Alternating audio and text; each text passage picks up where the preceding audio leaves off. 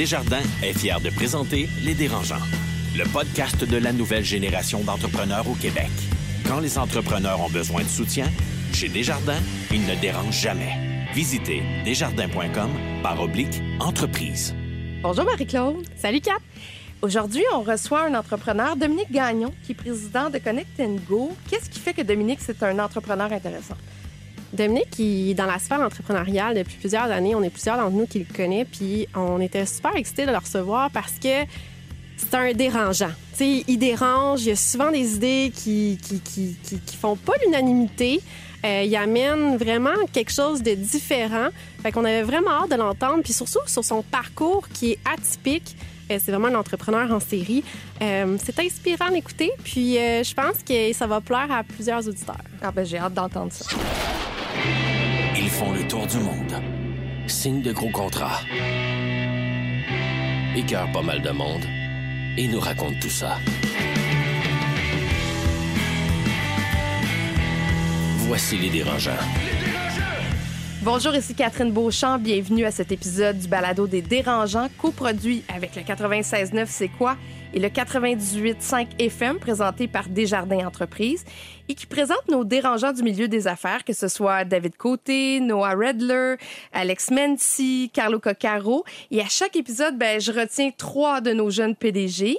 Mais aujourd'hui, on va faire exception parce que on devait recevoir Marie-Philippe Simard et finalement, elle est prise dans un avion, un avion qui a été retardé, donc elle sera avec nous, mais uniquement en pensée.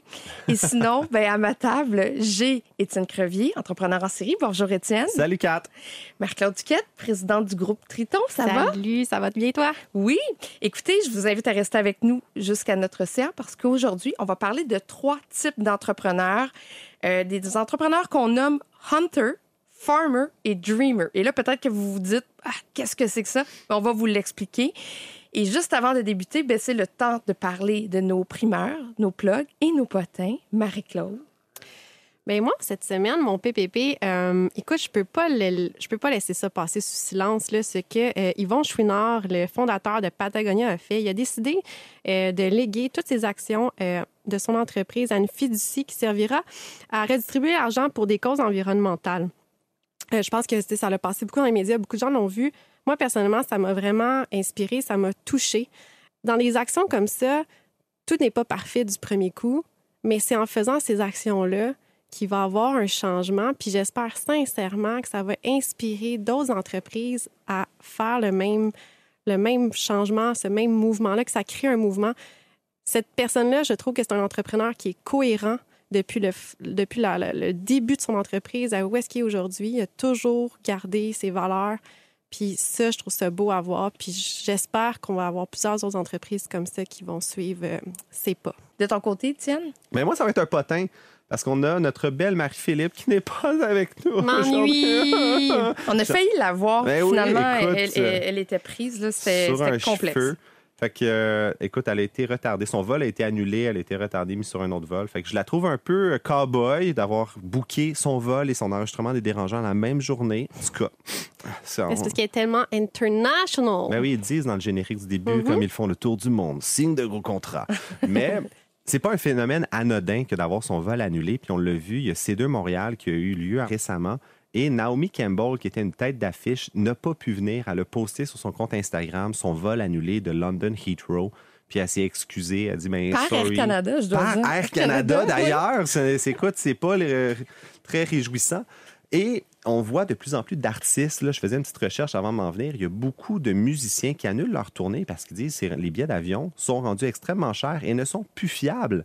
J'étais avec un de mes amis, Jacob Charbonneau, qui a fondé l'entreprise Flight Claim, volenretard.ca. Et il me disait, il y a eu plus de vols euh, annulés que de vols qui ont eu lieu cet été. Donc, en proportion, regardez, je pense que c'était 57-58% de vols annulés. Comme si les compagnies aériennes, ce qu'ils faisaient, c'était carrément, on vend des billets. Si vous êtes prêt à les acheter, go. Puis après ça, on se démerde pour trouver du personnel ou trouver des avions. Puis si on n'en trouve pas, ben on les annule. Ce qui amène vraiment le concept pour aussi juste un, entrepreneur ou un chef d'entreprise. Quand tu veux faire une tournée, quand tu vas aller visiter des clients, puis là, tu as vraiment une journée, une mission commerciale de bouquet, hey, c'est gênant sur un temps quand tu mm. arrives en retard. Donc, Puis, blague à part, en fait, moi, ça m'a vraiment convaincu d'investir dans volanretard.ca parce que j'ai fait, c'est là où jamais. Mais c'est vrai, puis ça veut dire qu'on ne peut plus se fier sur un vol. non, c'est fascinant. Pour vivre une expérience arrivée à destination, que ce soit un voyageur ou même dans le milieu des affaires. C'est- très improbable. Déjà, je commençais à plus me fier au Uber puis leur temps d'arrivée quand j'en commandais un. Là, après ça, je me fie plus à la STM puis avec les métros, là, comme Colin, comment je vais faire? Est-ce que je- les Bixi en manquent tout le temps? Finalement, je suis pogné chez nous. c'est-tu? Bon, ben c'est bien. On s'arrête un instant. Et au retour, une entrevue avec Dominique Gagnon, qui est président fondateur de Connect and Go. Le podcast de la nouvelle génération d'entrepreneurs au Québec. Les dérangeants. L'entrevue de la semaine, une présentation du quartier général de l'audace du Cégep de Saint-Jérôme, un environnement unique au Québec pour étudier en entrepreneuriat ou démarrer son projet d'affaires, passer de rêveur à entrepreneur. Visitez qgda.ca. Dominique Gagnon, c'est le fondateur et le chef de la direction de la compagnie Connect Go, qui est un leader mondial avec des bracelets intelligents. C'est un service qui rayonne aujourd'hui partout dans le monde parce qu'ils ont comme clients le Super Bowl, Disney, la NFL et les Jeux olympiques. C'est un entrepreneur en série, un battant. Bonjour Dominique Gagnon. Salut, comment vas-tu? Je vais très bien, merci. Comment on arrive à faire euh, des bracelets comme ça, des bracelets intelligents? Moi, au départ, je pensais que c'était les bracelets lumineux qu'on voyait dans les spectacles, mais ça va beaucoup plus loin que ça. En fait, on fait pas les bracelets lumineux. C'est quand même drôle parce qu'on est deux compagnies montréalaises qui font des bracelets. Tout le monde m'appelle pour les bracelets lumineux et tout le monde appelle que- Pixmob, qui sont ceux qui font les bracelets lumineux pour avoir mes bracelets. Ils sont Donc, encore vous- en vie, eux autres? Ils existent? Ils existent, ils ont survécu à la pandémie, ce qui est une très bonne chose. Euh, puis ils continuent effectivement de faire beaucoup de bracelets lumineux, mais c'est drôle parce que effectivement, on se fait souvent appeler. Vous dire, vous Ah, envoyez des, euh, ouais, des, des lignes clients. sans arrêt. Ah, c'est fascinant. Mais le bracelet dont on parle, c'est un bracelet intelligent. C'est un bracelet intelligent. C'est celui-là que vous avez porté si vous êtes allé à Archeaga et le Festival d'été de Québec quand vous rentrez, euh, à peu près tous les événements, la F1, etc. Donc, la différence, c'est qu'il y a un bracelet qui allume, qui est fait par une super compagnie montréalaise. Nous, c'est un bracelet avec une puce qui permet de contrôler les accès, donc les entrées et sorties. Et l'idée de ça de base, c'est que dans le temps, au Festival d'été de Québec, les petits tannants comme moi rentraient au festival avec le bracelet de ses quatre chums, enlevaient les trois bracelets de ses chums, les chipaient par-dessus et faisaient rentrer beaucoup de monde gratuitement. Donc, l'idée de base là, de notre technologie, c'était de contrer la fraude dans les grands événements. C'est comme ça que ça a été inventé. Euh, Puis oui, effectivement, nous, on fait des bracelets qui contrôlent les entrées et les sorties, qui fait du paiement. Donc, on crée une monnaie virtuelle, donc ce qu'on appelle le cashless, qui est de mettre de l'argent sur un bracelet, où on fait vivre des expériences avec les bracelets dans différents événements dans le monde. Il y a eu le avant et après COVID, là, sûrement qu'on va parler. Aujourd'hui, ça a beaucoup changé. On va y revenir à l'avant et l'après COVID. Mais je suis curieuse de savoir, faire vivre une expérience avec un bracelet, ça veut dire quoi? Ça veut dire plein de choses. En fait, le bracelet euh, peut euh, déclencher des sons, on peut faire des chasses au trésor, on a développé des expériences pour euh, Des des, orgasmes, lancements de non? films. non. ça, ça pourrait être intéressant. On a, fait, on a fait des trucs funky, sincèrement. L'orgasme encore, on a quand même fait Fire Il y, a, Festival. il y a une idée de business ici. Là. Faut pas, euh, Comment on a l'idée de créer une société comme celle-là? Euh, comment on a l'idée? Je me considère comme un opportuniste. C'est un mot qui est mal vu au Québec, mais moi, je considère qu'on devrait être plus opportuniste. J'ai un client, à ce moment-là, j'avais une agence de communication puis de publicité qui s'appelait Piranha. On faisait des apps mobiles puis des, euh, de l'exploitation de commandites. Et j'ai Bleu, Blanc, Rouge, une grande agence montréalaise, qui m'appelle et qui me dit le stade Saputo, qui est italien, aimerait faire une clé. Et quand tu rentres dans le stade, tu la scannes, puis ça dit Bonjour Dominique, bienvenue chez vous. Et ça publie sur Facebook. Parce que c'était vraiment les débuts de Facebook. Moi, je dis toujours oui, puis après, je me débrouille. Fait que je dis oui, oui, je sais comment. J'avais aucune maudite idée. Je suis allé sur Google, j'ai tapé RFID, qui est la technologie qu'on utilise aujourd'hui, et j'ai rencontré mon associé, Anthony, qui mettait des puces dans des camions pour traquer la fraîcheur des produits. Euh, Anthony est aussi mon menteur que moi, donc je suis allé le voir. Il me dit oui, oui, je sais comment. Les deux, on n'avait aucune idée, mais on a réussi à le faire. Et suite à ça, on a fait le Stade Saputo, qui a été notre premier mandat, qui a été un grand succès. Et je me rappellerai toujours, je suis rentré dans le bureau d'Anthony, qui était dans une compagnie de transport. Je dis Anthony, ça va s'appeler Connect Go, puis on va conquérir le monde. C'était pas juste un projet. Et de là est fondée euh, l'entreprise. Donc c'est parti d'un projet entre deux entreprises. Et par la suite, on en a fait une vraie business. C'est rare, mais d'apprendre qu'on est menteur, je savais pas à quel point ça pouvait nous servir dans la vie. Parce qu'habituellement, ça se retourne contre nous. Euh, c'est une qualité en affaires? Je pense pas. Je pense qu'on vit dans le déni ou qu'on est très convaincant. C'est, Je dirais pas menteur, mais je blague. Mon associé est écrivain de pièces de théâtre, donc on dit toujours qu'il y a un petit côté théâtral euh, quand on va voir des clients. Mais je pense que c'est c'est la confiance de savoir qu'on serait capable de le faire. tu Mais vends de la peau de l'ours, dans le fond. Effectivement, c'est un peu euh, bon. Il y a eu des mauvaises histoires. Là, on peut on peut quand même penser à Terrana. C'est des, des gens qui ont fait ça un peu make it until you fake it. Ben, Fire Festival. Fire, Fire Festival, on pourra en reparler. Je continue de penser que jusqu'à la dernière minute, il était convaincu qu'il allait réussir. Fait que le gars est en déni. là. Total, sincèrement. Puis moi, je, on l'a vu, là, on était sur place. Mais, euh, mais non, je ne pense pas, en fait. Puis le mensonge, je pense que oui, il y a quand même ce petit côté-là de dire qu'on avait une drive. Euh, moi, pour l'association, on vient tous les deux de milieux très, très modestes. On est de base des gens qui veulent aller très loin.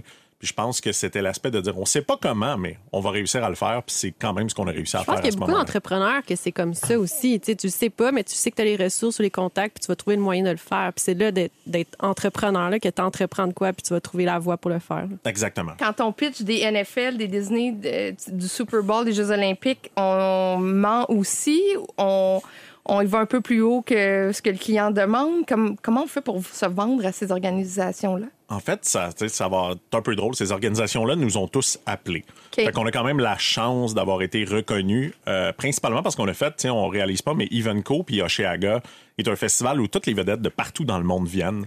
Donc, ça a été le deuxième événement qu'on a fait après le Stade Saputo, puis ça nous a amené une grosse notoriété, puis par la suite, ben, est venu différents prix euh, qui nous amené une reconnaissance, mais on ment La réalité, on a créé pour le Super Bowl quand même un tatouage semi-permanent qui permettait de payer avec son épiderme. Donc, quand Wow, j'ai dit qu'on allait faire ça, j'avais aucune idée que si on allait réussir, mais je trouvais ça vraiment cool comme idée. Donc, j'ai dit, on va faire un tatouage semi-permanent euh, qui a fonctionné. Là, 70 000 personnes l'ont utilisé durant le Tout le Super monde Bowl. dans le stade avait ça? Tout le monde pratiquement dans le stade utilisait ça. C'était une collaboration entre US Bank euh, et le Super Bowl. Euh, on a des vidéos de ça. On a fait un lancement avec Wired Magazine. Fait que c'est c'est- en fait, je pense, c'est le côté de personne savait que c'était impossible, puis on l'a fait. Fait que je sais pas, je, le vois pas comme du mensonge, là, je blague un peu avec ça, mais il y a quand même un côté dans l'innovation un peu fou et de se dire, ben oui, ça se fait. La réalité, mes ingénieurs disaient que ça se ferait pas, tout le monde disait qu'on réussirait pas, puis moi, c'est ça qui m'amuse, c'est comment on est capable de faire des choses que les autres ne réussissent pas. OK, mais je veux juste savoir avant, quand tu quittes la table, tu dis-tu que tu sais pas comment tu vas le faire et que tu vas le faire ou tu dis ça va se faire? Je dis que ça va se faire parce que définitivement, si tu leur dis ça, t'es mort. Moi, ce que j'aime, c'est le petit gars de Québec. Quel quartier à Québec? Limoilou? Ah non, un, j'étais un petit gars de Saint-Félicien, Oh donc my God. euh, 9000 habitants à ce moment-là de, de régions éloignées qui ne pensaient que voyager, c'était se rendre à Chicoutimi acheter du linge. Puis Rimouski, c'est la grande. euh, écoute, Je savais euh, pas que ça existait. Mais écoute, t'es comme un entrepreneur. Moi, ce que j'aime de ton histoire, c'est l'entrepreneur en série. C'est que tu l'as fait maintes et maintes fois. Tu sais, au début Piranha, euh, ensuite euh, Muzo, Muzo, Mozo Technology, Mozo ouais. Technology, qui a été vendu slash euh, achat des dettes. Tu sais, comment ça s'est fini, cette histoire-là, des, tes premières entreprises? En fait, ma première entreprise, j'avais 14 ans, que j'ai vendue pour un peu plus de 56 000 quand j'avais 16 ans, qui s'appelait Mediatek Communication, qui était la première compagnie de création de sites web au Saguenay. Fait que ça, ça a été ma, ma première bonne aventure. Par la suite, effectivement, il y a eu Piranha, où j'ai été nommé l'entrepreneur de l'année Desjardins et je suis allé aux comptes spéciaux la même année. Les comptes spéciaux, c'est pas être spécial. J'expliquais un peu à mes filles en blague de dire que j'étais déjà allé aux comptes spéciaux. là. Pourquoi je parle de ça à un enfant de 7 ans, je le sais pas. Mais ma fille était comme, ah, t'es vraiment spécial, papa. J'étais comme, ouais. Euh, pas vraiment, mais euh, oui, Piranha, effectivement, je me suis fait frauder. Donc, je me suis fait voler 1,4 million de dollars. Euh, Quand j'ai arrêté de compter, je suis passé de héros à zéro. Ce qui veut dire qu'on était une entreprise en forte croissance, on gagnait des mandats partout dans le monde.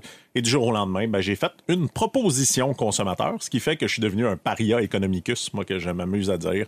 Donc, j'ai vécu les grands succès, mais j'ai vécu aussi le très, très bas et l'aspect sombre de Mais l'entrepreneuriat. ce que j'aime, c'est que tu as quand même décidé de, te, de recommencer. Je veux dire, tu as vécu les plus grands ups, les plus grands downs assez pour que quelqu'un fasse comme fuck off, plus jamais, je vais être fonctionnaire le restant de ma vie parce que comme je veux juste plus de stress. Mais non, tu es reparti, puis là, tu as fait une autre entreprise, Propulse, tu as fait euh, Carlab. Puis, tu sais, comment est-ce que tu trouves cette résilience-là de te relever avec tellement de cicatrices et de claques à gueule? Je pense que c'est un mix de ben, c'est un mix de folie, mais aussi du milieu dans lequel je viens. Je viens d'un milieu modeste. Moi, j'ai eu d'excellents parents malgré qu'il n'y avait pas beaucoup d'argent. Et j'ai pas cette peur-là parce que je suis pas attaché au bien. Donc ça, je pense que Ah c'est quelque chose qui m'aide énormément. Euh, mais définitivement, oui, j'ai tombé au plus bas. Après, je ne peux pas travailler pour quelqu'un. C'est aussi, j'ai toujours dit, c'est pas un choix dans ma vie. J'ai un trouble d'opposition élevé. Je déteste les règles. Je suis incapable de travailler pour quelqu'un. Ce qui fait que oui, je rentre quand je veux, je pars quand je veux, je fais ce que je veux, je m'habille comme je veux. Donc, j'ai une liberté un peu plus grande, mais moi, je ne considère pas comme entrepreneur. Et ça, c'est l'image un peu euh, fantasmagorique de l'entrepreneuriat de dire, t'es ton propre boss. Non, t'as toujours un boss. Au pire, c'est ton client. Ou ta femme. Marie-Claude, tu avais une question? Ben oui, la première fois que je t'ai rencontré, je me rappelle, dans une conférence. Puis toi, tu dis, ben moi, je pense pas que tu peux vraiment réussir en affaires si t'as pas fait de faillite. Tu sais, si t'as pas touché le fond du baril, tu peux pas dire que tu vas vraiment réussir. Tu sais, ça m'avait quand même, tu sais, shaké quand t'avais dit ça. J'ai dit, ben, faut-tu vraiment aller là pour pouvoir réussir? Tu sais, aujourd'hui, tu vois ton parcours, tu sais, t'en as mangé, comme, comme Étienne disait, des claques à la gueule. Est-ce que aujourd'hui tu te remets, tu sais, comme personne veut se remettre dans cette situation-là, tu sais, de refaire, tu sais, de, faire faillite ou de.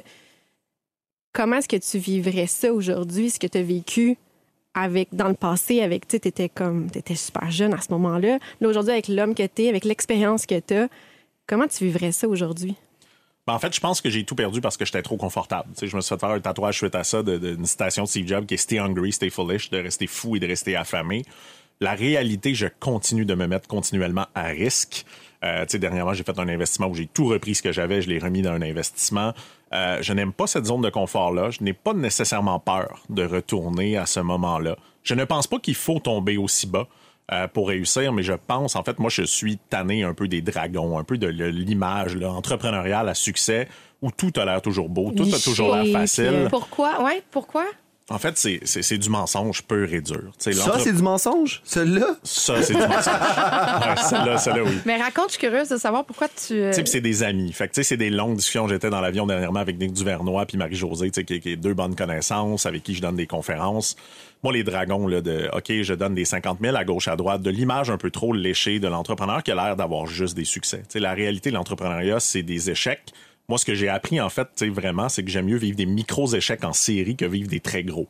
Puis Piranha, c'est un peu ça. En fait, j'ai vécu plein de succès. C'était comme une accumulation de trop de succès, ce qui fait que j'ai tombé très, très bas. Et oui, le star système entrepreneurial, je trouve qu'il est faux. Je trouve qu'on devrait arrêter de dire aussi aux gens qui doivent être entrepreneurs, puis essayer de dire que tout le monde devrait l'être. Moi, je dis toujours, ne faites pas ça. C'est dangereux, ça fait mal. Euh, c'est pas tant le fun que ça, sincèrement. Puis les vrais, ils vont quand même le faire, ils vont pas m'écouter. Mais je suis tanné, en fait, de cette image de l'entrepreneur parfait et de dire, ben, ah, il vient de lever 100 millions, puis c'est normal, puis il donne des 50 000 à gauche puis à droite. Moi, sincèrement, je connais, plusieurs dragons. Je pense que la plupart n'ont pas les moyens financiers de faire des investissements. Et et t'as voulu être dérangeant? J'ai... Pourtant, t'aurais aimé ça être un des dérangeants, non? Ben, pour moi, en fait, il y a quelque chose d'intéressant dans cette approche-là, justement, qui est un peu l'approche, euh, tu sais, puis badass de dire, OK, je dis la vérité. Tu sais, j'écris dans les affaires. Euh, puis généralement, évidemment, je vais être très transparent dans lequel j'écris un blog sur dire que travailler plus dur, c'est stupide. Euh, Que les entrepreneurs, c'est comme des fraudeurs. fait que non, j'ai- en fait, non, j'ai, j'ai- puis la GRC m'ont écrit à ce moment-là, j'ai écrit un article de dire qu'on devrait, en fait, s'inspirer des, des plus grands criminels en entrepreneuriat parce qu'il y a énormément de liens, by the way, entre la criminalité et C'est un très bon l'entrepreneuriat. article, d'ailleurs. Mais euh, la GRC m'ont écrit, puis ça m'a quand même remis en question en disant Nous n'enquêtons pas sur toi, mais t'as l'air de savoir comment faire. Fait que c'est un peu l'objectif. Fait que oui, j'aime bien, j'aime, j'aime prendre la parole, j'aime prendre le risque qui vient avec prendre la parole, mais je n'aime pas cette image. Justement, moi, je suis prêt à dire que j'ai fait une proposition consommateur. Sincèrement, de dire ça, c'est très dur. Je suis pas encore prêt à écrire un article. J'ai écrit trois fois un article dans les affaires que j'ai supprimé sur ça parce qu'on dirait que je suis encore brassé par ces moments-là émotivement. Reste que je considère que la plupart des entrepreneurs, c'est 80% font faillite. Mais quand on va au Dragon, ils nous montrent juste les succès. Ils nous montrent juste les entreprises qui ont réussi. Ils nous montrent pas les échecs. Puis moi, je pense que les grands entrepreneurs ont énormément échoué. Y a-tu vraiment une place pour l'émotion après tout ça, après toutes les claques à gueule puis les cicatrices? Ah, je suis quand même diagnostiqué hypersensible. Hein. Fait qu'il y a, l'image. avec le TDAH, souvent. Avec TDAH, le HPI, donc définitivement, j'ai pleuré dans l'auto à chaque jour durant la pandémie. Euh, tu sais, je rentrais en pleurant avant le bureau. Euh, je dirais que je pleure au minimum une à deux fois par semaine. Fait que oui, il y a une certaine image extérieure, puis probablement que même moi, des fois, je suis, tu sais, j'essaie de le montrer moins. Euh, mais définitivement, il y a énormément de place pour l'émotion, énormément de place pour la peur. Exemple, depuis la proposition consommateur, je suis insécure financièrement. Euh, je prends énormément de décisions un peu pour me protéger financièrement. J'ai pas de placement, pas de REER, mais j'ai vraiment beaucoup d'argent dans mon compte chèque que je touche pas parce que je veux qu'il soit accessible. J'ai pas de dette. Je pense que la peur, c'est aussi un bon garde-fou parce que sans ça, je serais dangereux. Je m'en voudrais de t'avoir invité euh, au micro des dérangeants puis pas de te parler de bigarade. Euh, T'es-tu à l'aise d'en parler? T'es-tu aujourd'hui? Je suis à l'aise d'en parler. Je trouve que je trouve que ça a peu de valeur. Fait que, tu sais, est-ce que je suis à l'aise d'en parler? Oui. Encore une fois, je me suis fait frauder pour une deuxième fois. Fait qu'on pourrait dire que je suis un peu naïf.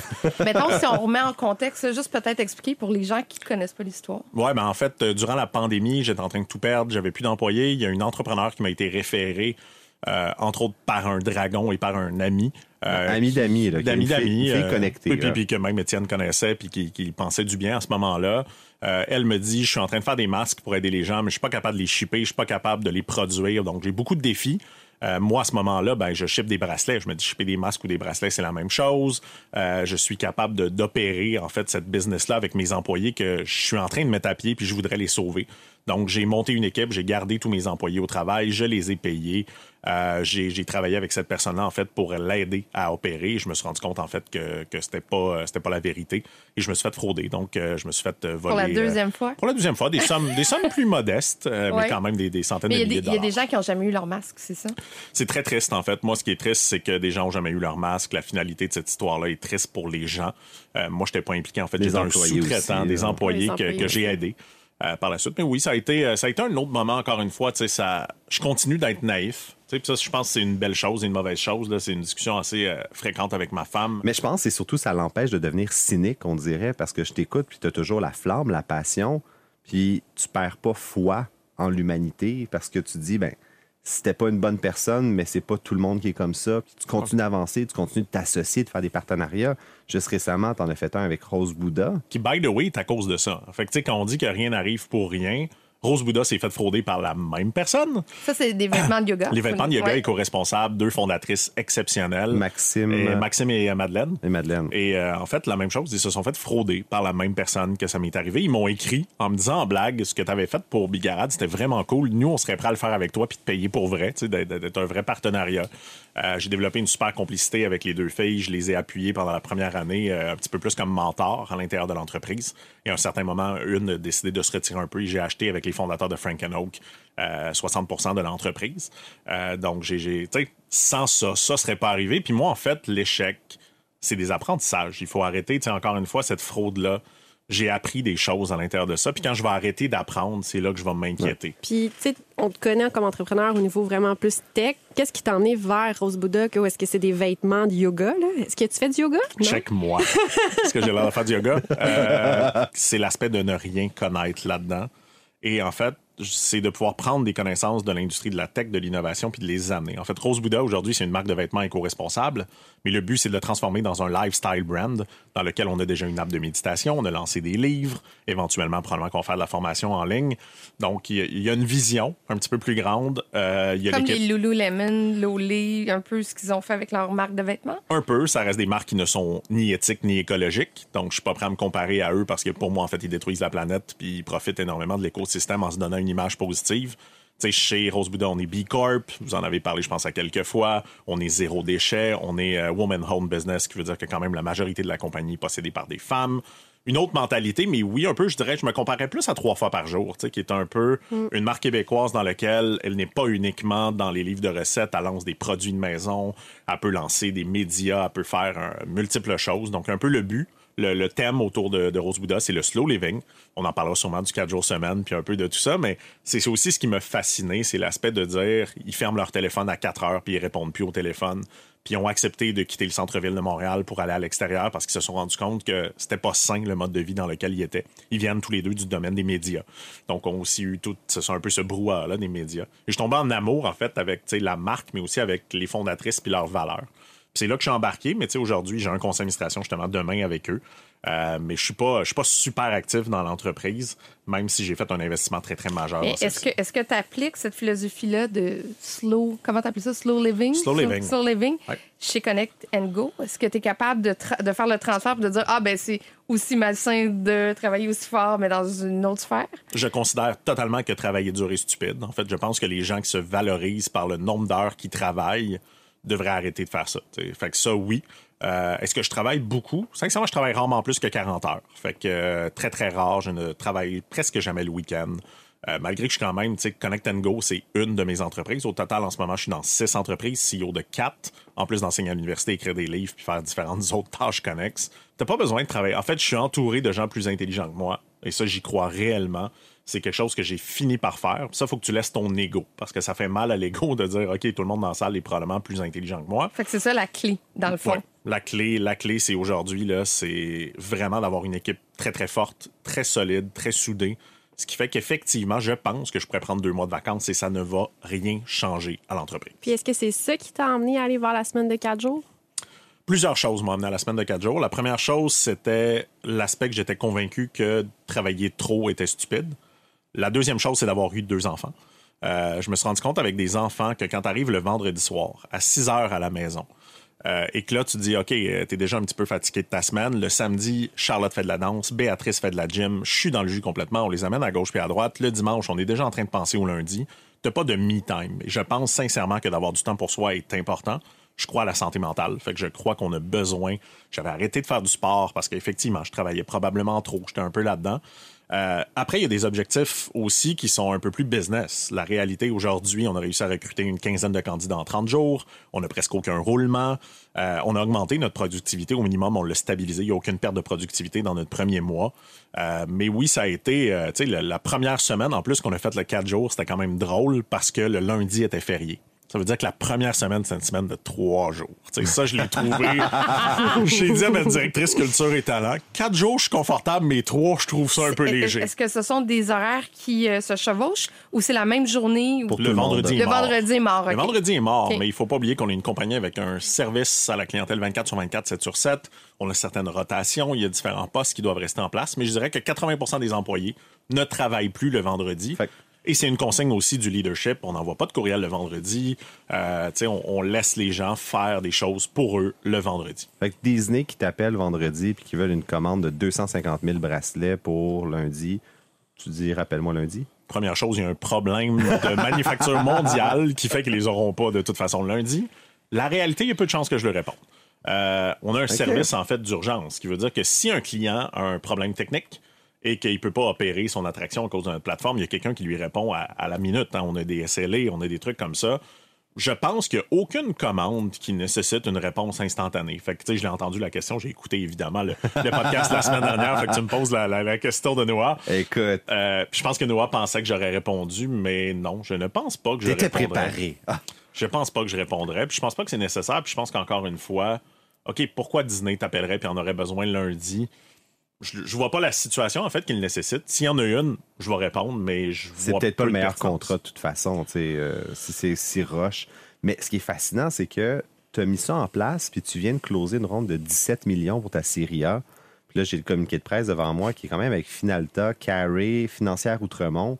Tu as convaincu beaucoup de monde de mettre 17 millions en disant Ouais, puis on va être quatre jours en plus. alors qu'on mm-hmm. s'attendrait des investisseurs qui sont encore plus squeezé sur le citron. Pour être transparent, on a eu des bonnes discussions là-dessus sur le management des investisseurs. Ce n'est pas le rôle des investisseurs de dicter si je vais faire deux jours, quatre jours ou cinq jours. C'est vrai. Il faut séparer. Tu as eu les couilles de quand même le faire.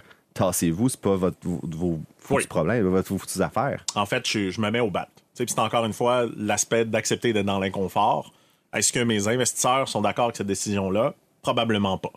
Euh, après, moi, j'ai un plan de match qui est de livrer un budget, qui est de livrer une croissance, qui est de doubler notre chiffre d'affaires pour les deux prochaines années, sur lequel je suis bonifié. Donc, euh, évidemment, j'ai des, ce qu'on appelle des ratchets, donc l'aspect que je peux perdre des actions ou gagner des actions en mhm. fonction de l'atteinte de la performance. Je suis très à l'aise avec le plan. Et après, ben, la réalité, c'est que si j'enlève le 4 jours semaine, j'ai besoin de 500 000 de plus en chasseur de tête pour recruter. Je peux te garantir aussi que c'est cette vision-là qu'il faut réfléchir, de se dire, OK, est-ce que tu mieux payer 500 000 de chasseurs de tête ou que les gens travaillent une demi-journée de moins? Parce que la réalité, est-ce que les gens télétravaillent, travaillaient vraiment si fort le vendredi après-midi? on peut aussi se poser des questions euh, sur la réelle productivité des gens. Euh, surtout quand on parle d'une entreprise en haute technologie où je ne pense pas que tu peux coder pendant 38 heures semaine de manière intensive. Moi, je suis curieuse de savoir, te parler de, ton entreprise avec le avant la pandémie et après la pandémie. Comment elle s'est transformée? Parce que je sais qu'il y a eu des mises à pied, en cours de route. on s'entend que l'industrie du spectacle, c'est pas ce qu'il y avait de plus populaire euh, pendant la pandémie. Mais l'entreprise avant puis après, si tu avais à faire un, tableau? C'est un gros reset, un bouton reset, mais reset à 100% surtout. En fait, euh, très, très intense. Ça a été le début de, la COVID. Je me rappelle, mettre 10 personnes à pied par jour sur Zoom. En pleurant le soir puis en buvant une bouteille de scotch. Ça a été très, très difficile parce qu'on a perdu 100% de nos revenus. C'est 98% je sais pas c'est quoi le 2% qui reste, fait que disons 100% euh, Puis nous, c'est commencé tôt parce qu'on devait faire la PGA en janvier et on a euh, du matériel qui provient de Chine qu'on n'était pas capable de recevoir. Donc, très, très rapidement, on a tout perdu. Euh, je pensais que j'allais refaire faillite. Puis là, tu sais, c'était un peu la parano. Une deuxième fois, tu t'en parlais. Sincèrement, là, là j'ai eu peur. Parce que je peux te garantir que sept ans où personne ne veut te prêter d'argent, même si tu es un succès économique au Québec, même si tu as une réputation, j'ai pas plus passé au crédit pour l'achat de ma maison. fait que la réalité, ils font pas Ah, t'as une belle bio, on te prête. Et tout ça, en fait, c'est arrivé, mais, mais une chose que j'ai beaucoup aimé, en fait, de la pandémie, c'est que pour la première fois, j'ai trouvé que c'était juste pour tout le monde. En fait, je me suis dit tout le monde souffre en même temps. Et dans la souffrance, il y a beaucoup d'opportunités. Je l'ai dit tout à l'heure, je suis un petit peu opportuniste. Donc, je me suis un peu changé mon cerveau d'un mode ça va pas, j'ai envie de pleurer à la meilleure défense, c'est l'attaque. Et on a complètement changé notre vision. On est allé voir nos investisseurs, plus de revenus, plus rien. On a dit qu'il faudrait remettre 2 millions. Euh, on avait un plan de faire un pivot puis d'aller dans les installations permanentes. Aujourd'hui, Connect Go, on ne fait plus d'événements. On a fermé complètement la business. Donc, euh, on faisait tous les plus grands événements au monde. On a arrêté de faire ça. Aujourd'hui, on gère des parcs d'attractions, des zoos, des aquariums, des parcs aquatiques. Donc, vraiment un, marché similaire, mais différent. Euh, ils ont remis 2 millions. On s'est mis à écrire à tous nos concurrents pour les acheter. On a acheté deux compagnies durant la pandémie. On a développé des produits à la vitesse grand V. Donc, on s'est mis dans un mode inconfortable. Et ce qu'on a réussi à faire, c'est de fonder une nouvelle entreprise. Parce qu'aujourd'hui, Connect Go, il reste quatre employés d'avant. Donc, c'est presque tous des nouveaux c'est une nouvelle technologie, c'est des nouveaux clients, mais on a réussi en 12 mois de faire ce qui devrait nous prendre 6 ans. Donc, cet aspect-là, un peu de. Il n'y a rien à faire en plus, donc on peut aller plus vite, a été très profitable. Donc, ça le fait que Connect Go, à ce jour, est plus gros qu'avant la pandémie, a plus de clients, vaut à peu près 5 fois plus et a un plan de croissance extrêmement agressif euh, pour les prochaines années. Donc, je pense que la pandémie, après coup, a été une bonne chose, malgré que ça a été très difficile humainement. Ça va être quoi ta Coupe Stanley avec Connect Go? Quand est-ce que tu vas faire comme done, check in a box? Bonne question. J'essaie encore de. Je me remets en question à chaque année. En fait, si j'ai encore envie, si j'ai encore du fun. Euh, il y a de ça justement deux semaines, euh, j'étais dans un mindset de me dire OK, je pensais qu'avant, j'étais prêt peut-être à ce qu'on appelle la sortie, qu'on prévoit à peu près deux ans d'avance. Je pense que je peux amener la compagnie à 100 millions de revenus dans les quatre prochaines années, ce qui est assez agressif parce qu'on est parti de zéro il y a trois ans. Ce qui veut dire zéro à 100 mm-hmm. millions en six ans. Euh, j'ai la meilleure équipe que j'ai jamais dirigée au monde. Et moi, ce qui m'excite, c'est pas l'aspect financier, c'est le nombre de personnes qui utilisent notre technologie dans le monde. Donc, cette année, on va être à peu près 10 millions d'utilisateurs qui utilisent notre technologie. Dès le moment, je pense qu'on va frapper le 50 à 100 millions d'utilisateurs à travers le monde. Ça, c'est un des points qui, m'allume énormément. Après, ben, c'est évidemment toujours un peu la même chose, c'est la conquête du monde. Donc, euh, on vient de signer un parc d'attractions à Doha, au Qatar. Je pars la semaine prochaine en France où on a signé 16 parcs d'attractions. Ça, c'est quelque chose que j'aime beaucoup, de faire rayonner le Québec à l'international et de déployer euh, des clients de, de, super grande taille un petit peu partout dans le monde. Puis tu as besoin d'y aller encore sur place, cette business-là, d'aller, d'aller rencontrer les clients, d'aller serrer des mains. C'est revenu post-COVID? J'ai, en fait, j'ai besoin de rien. La réalité, je pourrais pas y aller. Je suis pas nécessaire je suis vraiment devenu une mascotte, la réalité. Euh, fait, que, non, de ce côté-là, je te dirais, est-ce que j'ai besoin, un, est-ce que je pense qu'on doit recommencer à voyager? Oui. C'est très, très, puis encore plus avec le COVID, les gens veulent te voir. Les vrais deals, ils se passent au resto. Les vrais deals, ils se passent face à face. Il faut arrêter de penser que le virtuel va rester partout. Je crois au télétravail, je ne crois pas au virtuel dans du deal-making, dans du relationnel.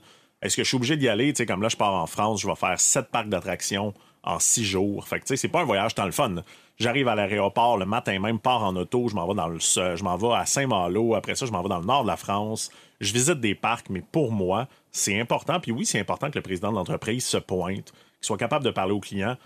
Parce que pour moi, c'est un petit peu, puis c'est, le truc que j'aime le plus. Fait qu'est-ce que j'ai besoin de le faire? Non. Parce que j'ai une vice-présidente de vente qui est hallucinante et elle pourrait tout faire ça sans moi. Mais ça continue d'être quelque chose que j'ai énormément de plaisir à faire. C'est là que tu as ta valeur ajoutée. Là. Je pense. Je pense que j'ai ma valeur ajoutée dans penser on va être tout dans 3 à 5 ans, pendant que mon chef des opérations pense à il faut gérer aujourd'hui. Puis effectivement, euh, je vais continuer de faire un petit peu des ventes. En ce moment, je suis principalement impliqué dans un gros projet d'intelligence artificielle qu'on va lancer. Mais je suis rendu à une étape, puis ça c'est vraiment le fun, merci à la vie, de, de je fais uniquement ce que j'aime. Fait que je fais rien en ce moment chez Connect Go qui ne me plaît pas. j'ai des gens qui font ça, puis eux autres, ça leur plaît de faire ce qui me plaît pas. Fait que c'est merveilleux. Dominique, merci beaucoup. Écoute, je, je sais que tu as voulu être un dérangeant. Je t'ai taquiné là-dessus un peu plus tôt. On aurait envie de te garder avec nous. Est-ce que ça tente de participer? Il y a une question dérangeante. On a un CA. Je peux, je vais continuer d'être dérangeant. Oui. Ah! Quel homme! Marc-Claude Etienne, ça vous va? Ah, On regarde avec Dominique? plaisir. Mhm. Bon, ben, merci beaucoup, Dominique Gagnon. On se retrouve tout de suite après. Le podcast de la nouvelle génération d'entrepreneurs au Québec. Les dérangeants.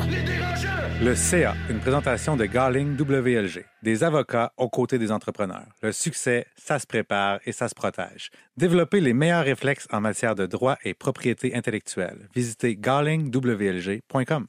Juste avant de passer à notre CA, ben, on a décidé de garder Dominique Gagnon, euh, qui est président de Connect and Go, avec nous. Je vous pose la question à tous les trois.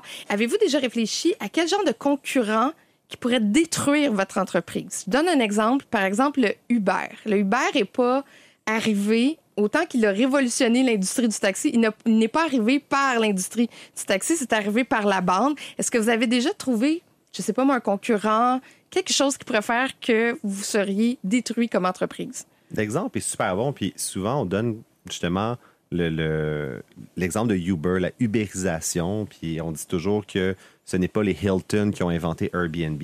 Mais si on y réfléchit plus que ça, moi c'est Garmin. Garmin aurait dû inventer Google Maps.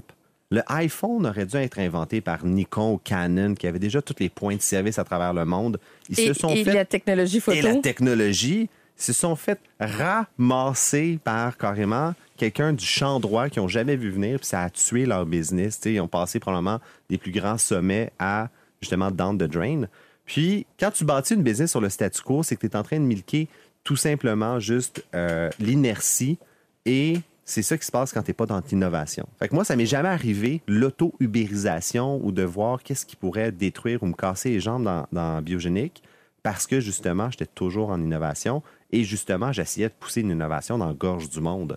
Fait qu'à la limite, c'est moi qui faisais chier les pharmaceutiques, c'est moi qui faisais chier les compagnies euh, qui étaient beaucoup plus euh, déjà établies. Puis là, eux, ils me voyaient en disant Fuck, le Uber est en train d'arriver. Assez intéressant, puis, puis je suis assez d'accord avec Étienne sur ce point-là. En fait, ça revient encore à la zone de confort.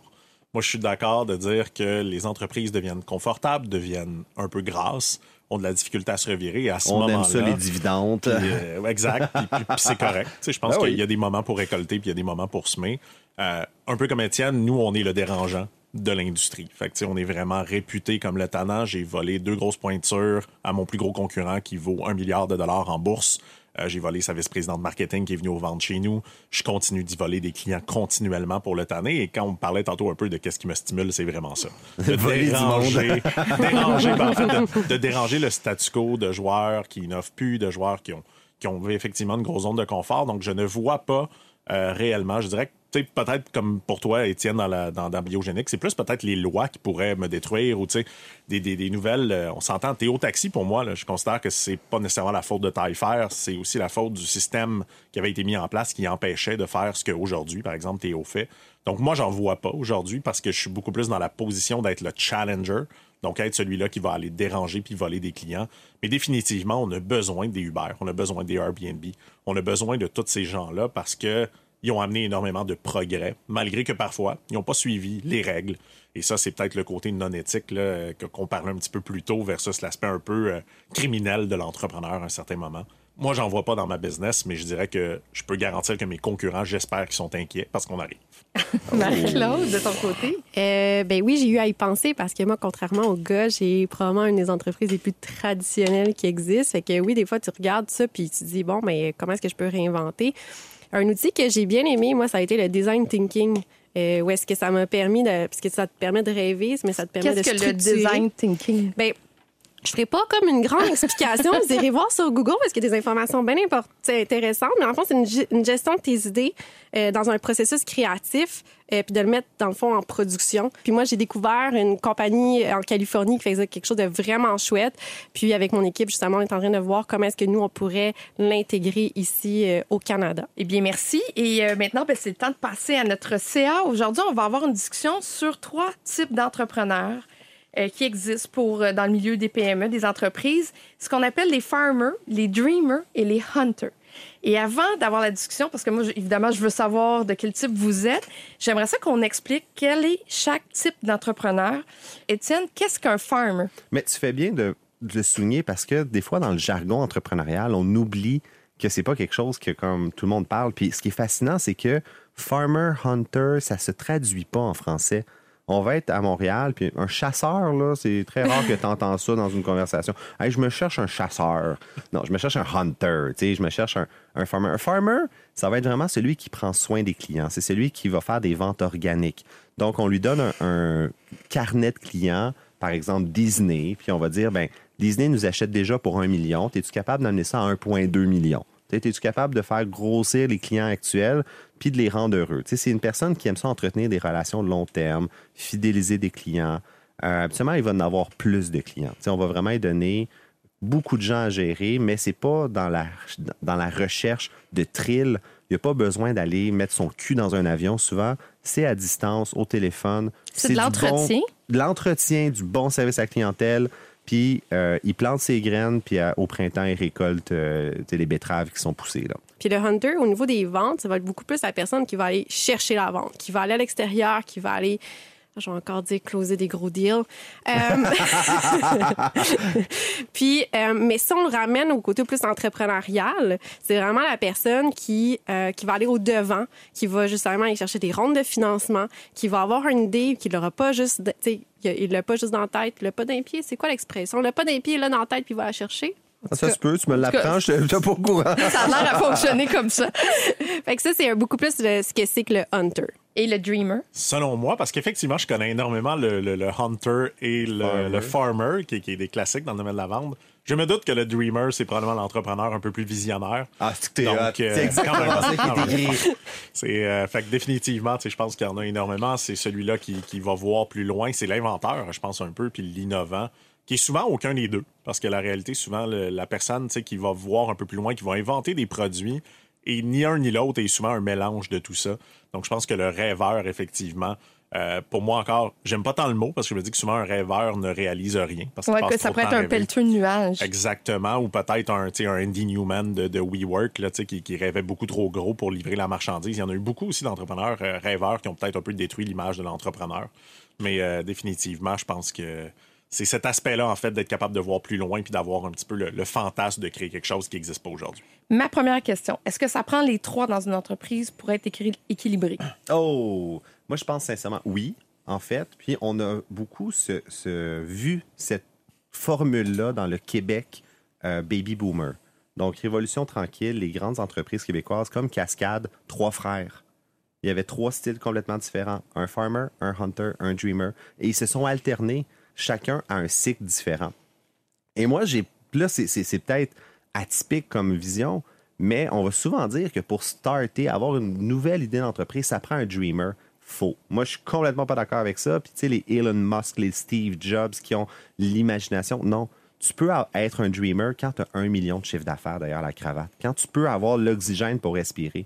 Ça prend un hunter au début. Ça prend quelqu'un qui va à la chasse, qui veut avoir des médailles de guerre, qui veut euh, a- afficher un, un CV. Parce que si tu n'as pas un hunter, si tu pas le couteau entre les dents, le goût du sang, tu vas pas chier loin. Tu es à la limite, tu es un nerd qui se tape un trip techno dans ton sous-sol, puis OK, tu es un beau dreamer, mais t'as- tu règles aucun problème, il n'y a personne qui paye. Je te vois, Dom, tu hoches la tête. Non, pas d'accord.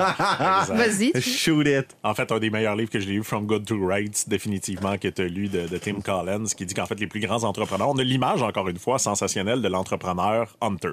C'est ce que je suis, sincèrement. Là, sais, moi, je suis un peu chasseur, couteau entre les dents, un peu, un peu ce que Étienne disait. La réalité, c'est que toutes les études prouvent que les meilleurs entrepreneurs sont des introvertis. Que les meilleurs entrepreneurs ne sont pas les grandes gueules qui coupent la parole puis qui parlent devant tout le Non, monde. pas d'accord. Pas de... mais, mais- mais fait que la réalité, je suis d'accord avec toi qu'il faut de la confiance définitivement, mais je ne sais pas si définitivement il faut absolument un profil euh, complètement chasseur, là, pour, pour utiliser le terme, pour réussir à être entrepreneur. Je pense qu'il y a différents types de profils de gestion. Je pense que oui, on a besoin d'un mélange. Parce que si tu mets que des profils hunter ensemble, c'est un peu comme plein de gars qui swipe sur Tinder ben trop vite puis qui entretiennent rien. Ça va. Même, même, je pense que ça peut être autodestructeur. L'analogie est dans une ouais. L'analogie est parfaite. Exactement. Elle est on point. C'est Ben, la- ça, mais c'est la même chose avec les, les cueilleurs, parce que si tu as juste des gens qui cueillent, puis il n'y a personne, grosso modo, qui ramène les semences. Donc oui, je pense qu'on a besoin d'un mix de tout. Ben, tu sais, pour répondre à ta question, là, de manière euh, nice and sweet, moi, je te dirais que si tu n'as pas ces trois facettes-là dans ta business à emmener, ben, tu vas mourir. À un moment donné, c'est ça À un moment donné, mais tu vas mourir. Puis moi, je vais, je vais parler pour moi. Je- moi, j'incarne le, le, le, le, farmer, là, comme probablement autour de la table. je l'incarne super bien. là. Ouais, t'es la personne la plus sweet. On veut juste euh, comme être ton ami puis euh, te texter. Fait que c'est sûr. Mais tu sais, ça, ça m'a réussi, mais ça a joué contre moi. Il y a un moment donné que j'ai pas eu le choix. J'ai regardé mes ventes, j'ai regardé mon développement, j'ai regardé où est-ce que ça s'en allait, j'ai dit si je deviens pas hunter dans le prochain mois, là, ben pas là, là, mais ça s'en vient. Puis j'ai dû devenir hunter pour ma business. OK, puis la nuance, c'est pourquoi pas aller chercher un hunter? Ben, tu vois, moi, je suis allée chercher un dreamer. Puis là, Ah, je sais, ça, ça va sonner bizarre que toi, t'es, toi-même, t'es pas dreamer.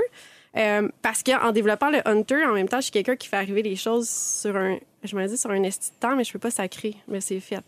Euh, Je pense que j'ai déjà violé cette règle maintes et maintes fois dans chaque épisode. On est Mais- rendu une société laïque.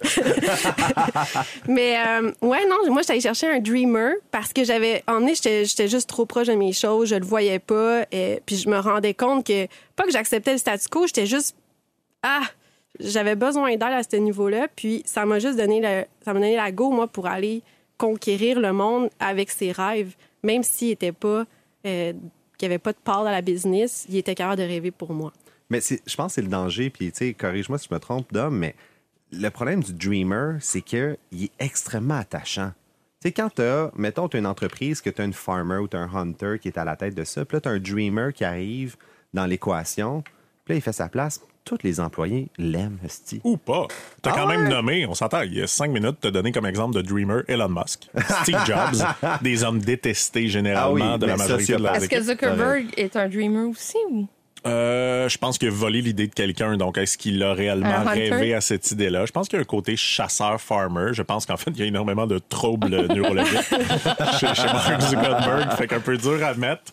Mais, euh, mais je suis d'accord. tu sais, que C'est sûr qu'il y a le gentil dreamer, puis il y a le dreamer un peu, euh, un peu très ambitieux, puis disruptor. Sociopathe, de ça. là, ouais, probablement. Mais, mais je suis d'accord de dire qu'il faut trouver. Puis je pense que le plus important, c'est encore une fois dans l'image entrepreneuriale un peu romancée. Souvent, les entrepreneurs vont se sentir mal de pas être un hunter parce qu'ils vont dire je peux pas être entrepreneur, c'est pas la personnalité. Le plus important, c'est de savoir on est quoi, puis de savoir s'entourer de ce qu'on n'est pas. Fait que si t'es un dreamer, tu vas réussir en affaires si tu es capable de trouver des bons alliés de ce côté-là. Moi, tu sais, mon chef des opérations, je le dis devant lui, là, c'est le gars le plus plate au monde. Vraiment, il est ennuyant. Il n'y a pas réellement d'émotion, puis tout est, tout est structuré. Je vais repartir 10 business avec. C'est le meilleur au monde et je veux qu'il devienne le président de la compagnie parce que je pense qu'aussi, il va être meilleur que moi à une autre étape. Et je pense qu'effectivement, c'est de savoir on équipe et de l'accepter. Moi, je suis pas un joueur d'équipe. Ça a l'air bizarre, le dit comme ça. Je sais que je suis pas un joueur d'équipe. Mais Donc, il faut que je m'entoure de joueurs d'équipe. Puis pour rebondir là-dessus, moi, je suis curieux de vous entendre les deux. Ça serait quand dans le développement de vos entreprises ou de votre carrière d'entrepreneur que vous avez été capable de mettre le doigt sur quel type vous êtes? Quand est-ce que toi, Marie, t'as su que t'étais une farmer? Je pense que tu le découvres avec tu sais, tes, tes faux pas. Tu le découvres avec tes, tes wins. Tu, tu le découvres tu sais, au fur et à mesure. Ouais. Toi, Dom? Oui, je pense que. euh, puis je pense que tu, tu peux changer aussi, tu sais, un peu ce que tu disais, de dire. euh, tu sais, il y a des moments où je tu Moi, je mélange réellement le hunter et le dreamer parce que j'aime les deux. Euh, je suis pas un farmer. Ça, c'est pas ma personnalité intrinsèque, mais. En fait, ça fait longtemps que je le sais, mais ça fait peu longtemps que j'accepte qu'il faut que je m'entoure de gens très, très différents de moi. J'avais le mauvais réflexe entrepreneurial de m'entourer de gens qui me ressemblent. Ça veut dire que moi puis mon associé, on est deux chasseurs, deux vendeurs. Euh, il a fallu à un certain moment qu'il se retire un peu, que je prenne plus de place parce que ça, ça, s'entrechoquait. Et François Pierre, aujourd'hui, qui est mon chef des opérations, ne serait pas un profil de quelqu'un avec qui je vais nécessairement aller souper au resto ou avoir une relation à l'extérieur du bureau, mais je, je continue de le dire. Il est 100 fois plus puissant que moi. C'est le meilleur allié que je peux avoir. Puis j'ai fini par accepter de dire non, de s'entourer de gens différents. Puis ça, c'est un mauvais réflexe. On s'entoure souvent de gens qui nous ressemblent, que ce soit physiquement, la même couleur de peau, le même langage. De plus en plus, je réalise à quel point c'est bon de s'entourer de gens qui pensent différemment, qui sont différents peu importe les manières d'être. Et ça, ça m'a pris du temps de le comprendre parce que j'avais probablement l'ego aussi de c'est plus confortable d'être avec des gens qui parlent fort et qui me ressemblent un petit peu. Et toi, Étienne? Ben, j'ai, j'ai- écoute, mon Dieu, j'ai changé quatre fois d'opinion depuis le début du débat. Au début, début, tu disais, là, comme dans la préparation, que tu étais un dreamer. Puis, je, je le pense encore que j'ai été ça pendant ma vingtaine. Puis je pense que la nuance que je rajoute, c'est ce que Dom vient de dire, tu peux changer. Parce que se, pour un rappel, on parle de start-up, start-up, mais une start-up, c'est une jeune entreprise innovante à fort potentiel de croissance. C'est toujours comme sur le fort potentiel. Si t'es pas, si juste une PME, une jeune PME, on dit jeune PME, une start-up, c'est qu'il y a une espèce d'effet d'entraînement, de hockey stick qui embarque. Et je voulais absolument être dans le milieu start-up. Je voulais la forte croissance. Donc, on dirait que je me suis fait absorber pour être un dreamer. Fallait que je sois un dreamer. Puis euh, aujourd'hui, j'aurais tellement plus envie de ça. Tu sais, c'est pas pour rien que je suis passé de la, de la technologie médicale dans 16 pays à faire de l'investissement immobilier, qui est probablement la chose la plus plate Que je sur serais- je Terre. suis pas capable de faire que je fais Tu m'avais déjà dit en dîner, je pense un peu pompette, que c'est plate l'immobilier, c'est trop lent. C'est payant, mais c'est lent. Fait que où est-ce que là, je me rends compte que je suis plus introverti que je pensais, puis je m'enligne probablement plus sur le farmer. J'ai plus de fun à m'enrichir silencieusement, à pu être justement afficher les médailles, puis à pu prendre autant de risques sur mon système nerveux. Il est plus capable. Il est capable. On est au fin septembre, début octobre, dépression saisonnière à côté, je le sais, à chaque, année, le mois de- des changements de saison, je suis comme, ah mon Dieu, que ça va être tough. Puis là, mon Dieu, que j'ai envie d'aller dans le sud. Fait que là, je suis comme, rajoute là-dessus, en plus, une drone de financement, puis avec 3-4 départs d'employés, puis un conseil d'administration qui te chie dessus. Oh, je pèterais aux frettes, là. Être un dreamer. Ben, je vous remercie à tous les trois parce que ça a été euh, une discussion vraiment euh, très, très riche. Je suis contente que tu sois resté avec nous, Dominique Gagnon. Plaisir. Je devrais demander le cachet de Marie qui est pas venue, par exemple. Peut-être. Elle est présentement euh, prise dans un avion. On la salue. Étienne, merci. Merci à toi. Merci, Marie-Claude. Merci, Kat. C'était Catherine Beauchamp. Je vous dis merci. À la prochaine. On se retrouve pour un autre épisode des Dérangeants. Le podcast de la nouvelle génération d'entrepreneurs au Québec. Les dérangeants. Les dérangeants!